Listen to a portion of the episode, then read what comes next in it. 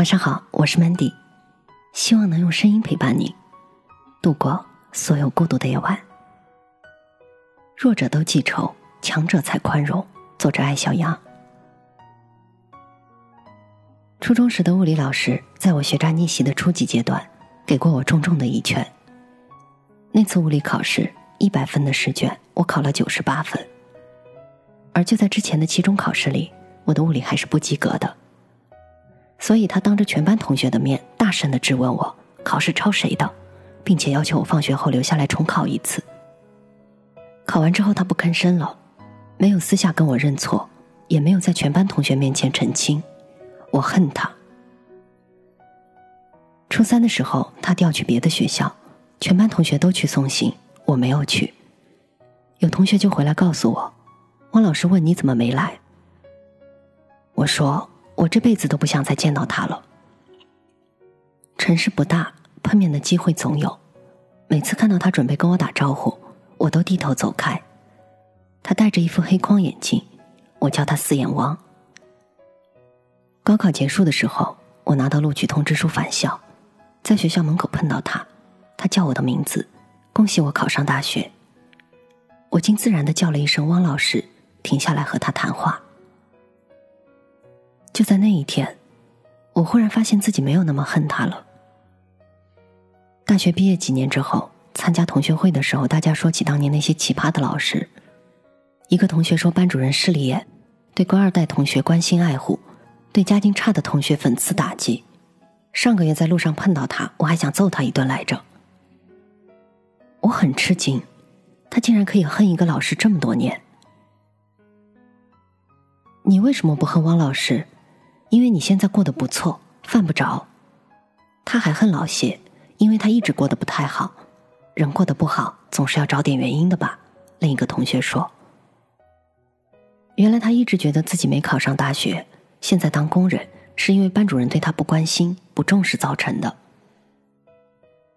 过得好的人就不容易记仇，成功的人更宽容。这个道理在男女关系的爱恨情仇里体现的更明显。什么是对前任最好的复仇？那就是你过得比他好。当你过得比他好的时候，眼睛是向前看的，根本没有心思去复仇了。相反，你会想起他的好，想起你们在一起的那些笑，想起你们的分手其实并非一个人的负心，而是两个人的错失。你甚至会同情他过得没有你好，庆幸自己离开了他。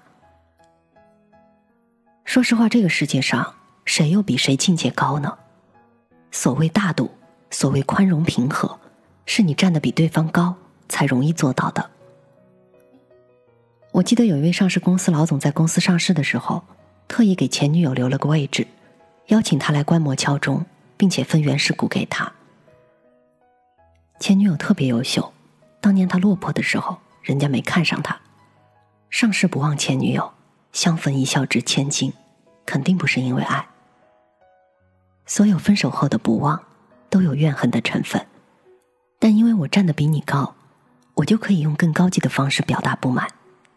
你当年嫌我是贫穷小子，现在我是霸道总裁，我没必要恨你，更不必声讨。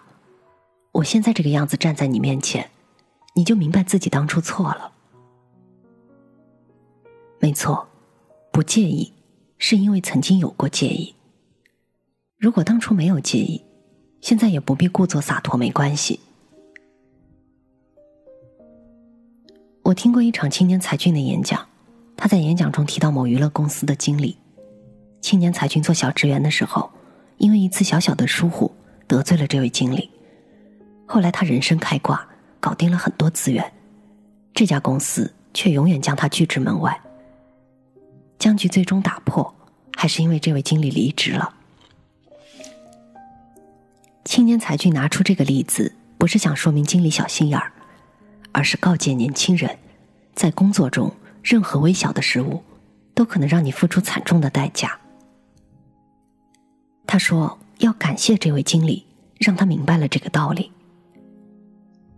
我从不主张感谢那些曾经伤害我们的人，然而，如果真的能够做到感谢他们，也是人生渐入佳境，因为一定是你现在过得比他好，或者至少差不多。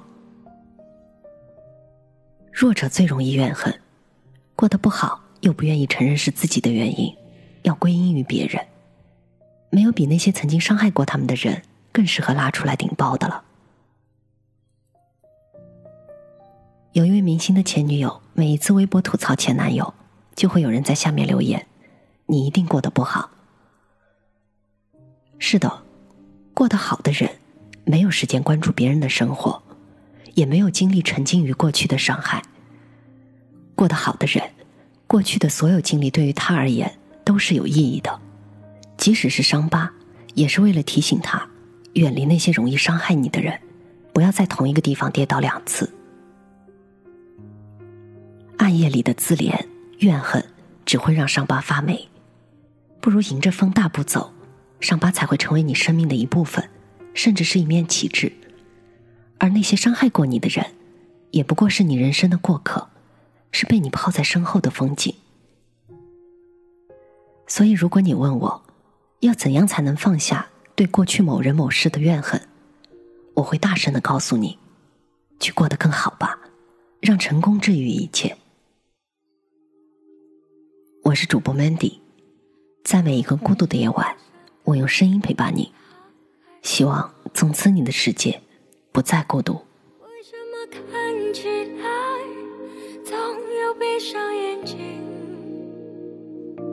路过他的人们，也许会问候，也许会就走，也许还没等他回过神，就又是朝夕又交替。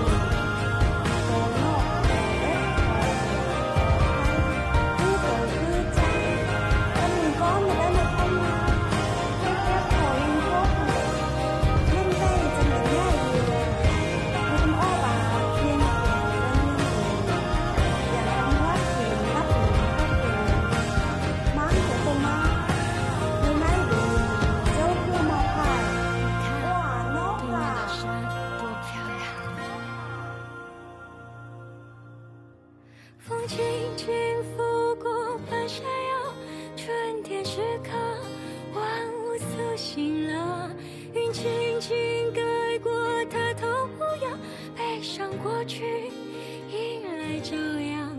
他终于笑了，他终于笑了，他笑得好看。他终于笑了，他终于笑了，他笑得好看。